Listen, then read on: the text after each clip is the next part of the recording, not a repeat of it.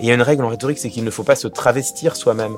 Euh, certains, certaines sont très à l'aise avec euh, l'idée de faire rire, même euh, se plaisent beaucoup dans ce rôle et le font spontanément. Bah, qu'ils et elles utilisent l'humour, formidable, c'est une de leurs armes. D'autres le sont beaucoup moins, ne nous forçons pas. Nous ne sommes jamais plus convaincants que quand nous sommes authentiques, que ce soit dans l'humour ou dans le sérieux d'ailleurs. Pour certains, il peut être difficile de s'exprimer en public. Et pour d'autres, le charisme peut paraître inné. Mais l'éloquence est une discipline, celle de convaincre. Et si l'humour était la clé pour maintenir l'intention et ne plus la perdre? Vous écoutez le podcast du festival d'humour L'Hilarius. Ce festival du groupe GF Productions fait rire le Grand Lille chaque année, mais pas que. Il nous offre aussi l'opportunité de réfléchir avec des personnalités inspirantes sur la place de l'humour dans notre société et l'impact qu'il a dans nos vies, notre quotidien et sur notre santé. Le podcast est d'ailleurs sponsorisé par Mcom Mutuel. Dans ce nouvel épisode, nous invitons deux grands orateurs à s'exprimer sur le pouvoir de l'éloquence et de la rhétorique. Bill François, vainqueur du Grand Oral 2019 sur France 2, et Clément Viktorovitch, célèbre politologue et chroniqueur du PAF. Bill François est un scientifique spécialiste des animaux marins, une profession qu'on ne lit pas forcément à la prise de parole. Mais sa passion pour les mots l'a conduit vers l'éloquence. Une discipline qui, selon lui, requiert de la confiance en soi, ou du moins, de faire confiance en qui on est. L'art de l'éloquence, c'est l'art de la parole dans tous ses états, c'est-à-dire à la fois d'être l'auteur et l'interprète de son propre texte.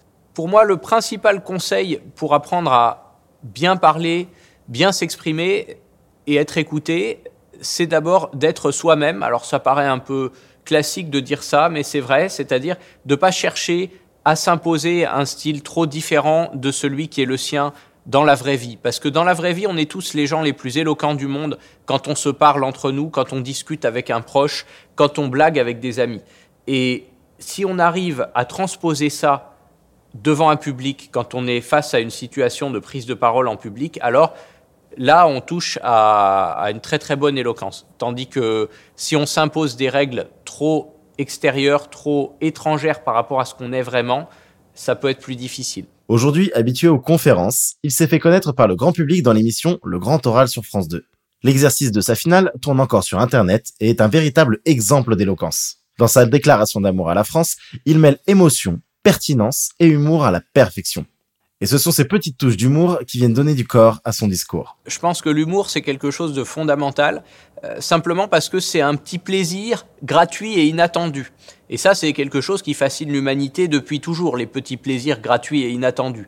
Il n'y a qu'à voir le succès qu'ont tous les goodies, même des trucs complètement inutiles, des post-it, euh, des, des, clés USB qui ont très très peu de gigas dessus, qu'on offre rien que parce que c'est gratos. Les gens vont se ruer dessus, remplir des tote bags de stylos quatre couleurs.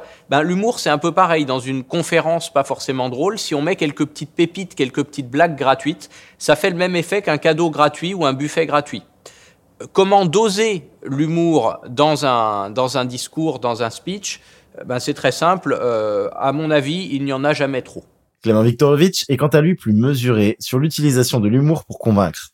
L'auteur du pouvoir de la rhétorique pense que l'humour doit être dosé, utilisé avec minutie faire rire, d'accord, ça permet d'améliorer notre ethos, notre image, ça permet de nous rendre sympathiques, mais attention à ne pas trop utiliser l'humour, à ne pas en abuser, parce que là, on nuirait à notre propre image de sérieux, et nous risquerions de passer pour un trublion et d'échouer à emporter la conviction. Donc c'est aussi une question de dosage, c'est aussi une question d'auditoire à qui on s'adresse. Il va de soi que ça n'est pas du tout la même chose de faire une blague euh, à un collègue, euh, fut-il d'ailleurs notre supérieur direct pour espérer obtenir une petite augmentation et de faire la même blague euh, au PDG de l'entreprise? Bon, euh, peut-être que dans un cas elle va passer et dans l'autre ce sera plus difficile. Donc, encore une fois, faisons preuve de discernement essayons d'analyser la situation dans son ensemble en prenant en compte qui nous sommes et ce que nous avons envie de faire et quelle rhétorique nous avons envie d'incarner. Prenons en compte aussi la personne qui est en face de nous et aussi ce qu'elle peut accepter. On n'a pas tous et toutes la même tolérance à l'humour euh, et il faut aussi l'entendre et il faut aussi respecter les gens euh, pour ce qu'ils sont. Euh, à la fois pour une raison d'éthique, parce que je pense que c'est une manière d'avoir de bonnes relations, et puis parce que c'est aussi la meilleure manière de les convaincre. Donc il faut réussir à intégrer tout cela, c'est une forme de grande équation, et au fond c'est à chacun et chacune d'entre nous, en tant qu'orateur et oratrice, qu'il convient de trouver la bonne réponse au bon moment, dans la situation présente, face à l'interlocuteur présent.